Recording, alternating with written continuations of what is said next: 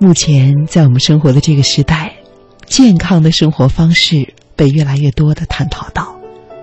后来呢，它成为了一种很流行的行为模式。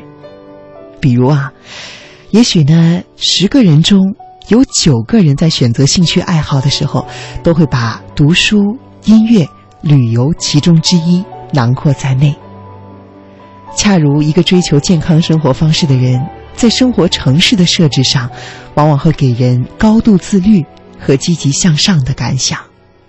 比如说，坚持健身、学习课程、出门旅游去增长见识、晒自制的美食、参加社区活动。总之，如果你观察他的朋友圈的话，你会发现，这个人有多么的热爱生活，而他的生活态度。是那么的积极和健康，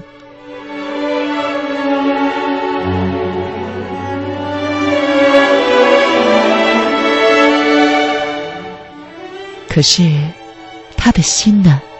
他在心里是否真的感到快乐？他的心理状态是否和他表现出的健康状态表里如一呢？或许这个问题只有他自己知道答案。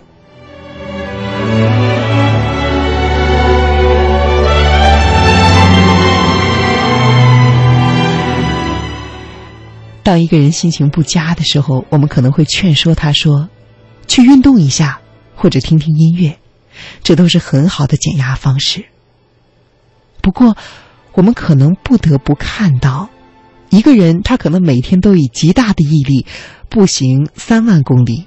运用冥想，读很多的书。哈，当然，三万公里那个是一个开玩笑啊，是步行三万步。他可能一直在晒照片，和驴友穿行在西藏的野游路线上。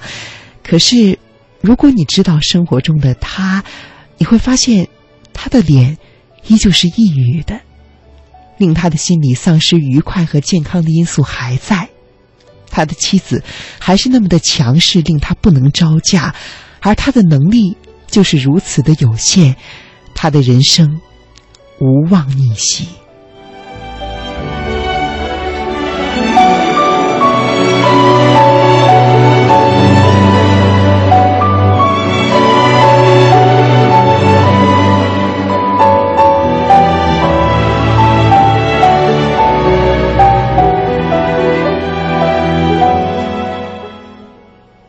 丽夫人中就塑造了这样的一个形象。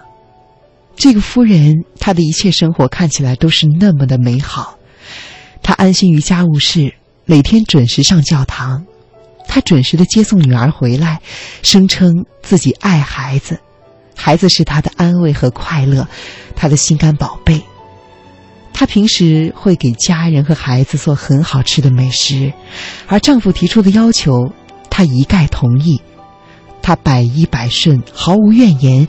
即使丈夫的想法，她不能够理解。而终于有一天，她的一系列反复无常的行为，刻画出了她对于生活的所隐藏在内心很久的对抗。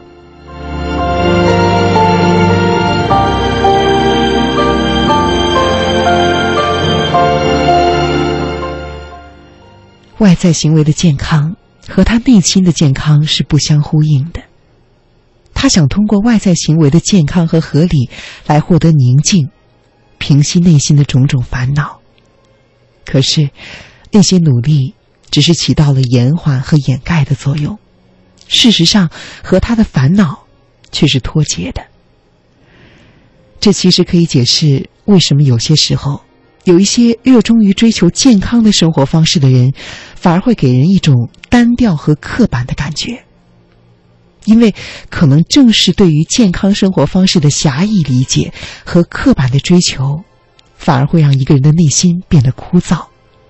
而健康的生活方式也不见得会在调节一个人的情绪上有根本的作用。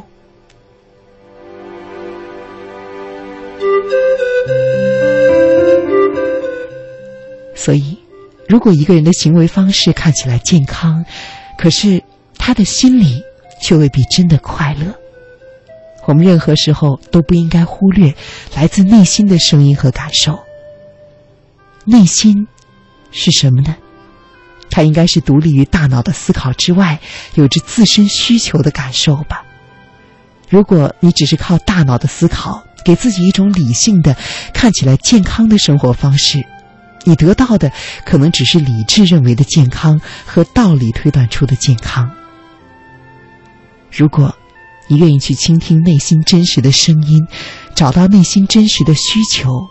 也许，它不一定是要通过健身、读书、旅游、参加各种时髦的活动来象征你外在的健康。也许，当你发展出健康的、个性化的内心的满足方式，正是你的快乐和不快乐的源泉，并且予以针对性的努力。当你真正的发自内心的感到快乐，而不需要再在朋友圈里晒健康的时候，或许。你才找到了最最健康的、属于你的生活方式。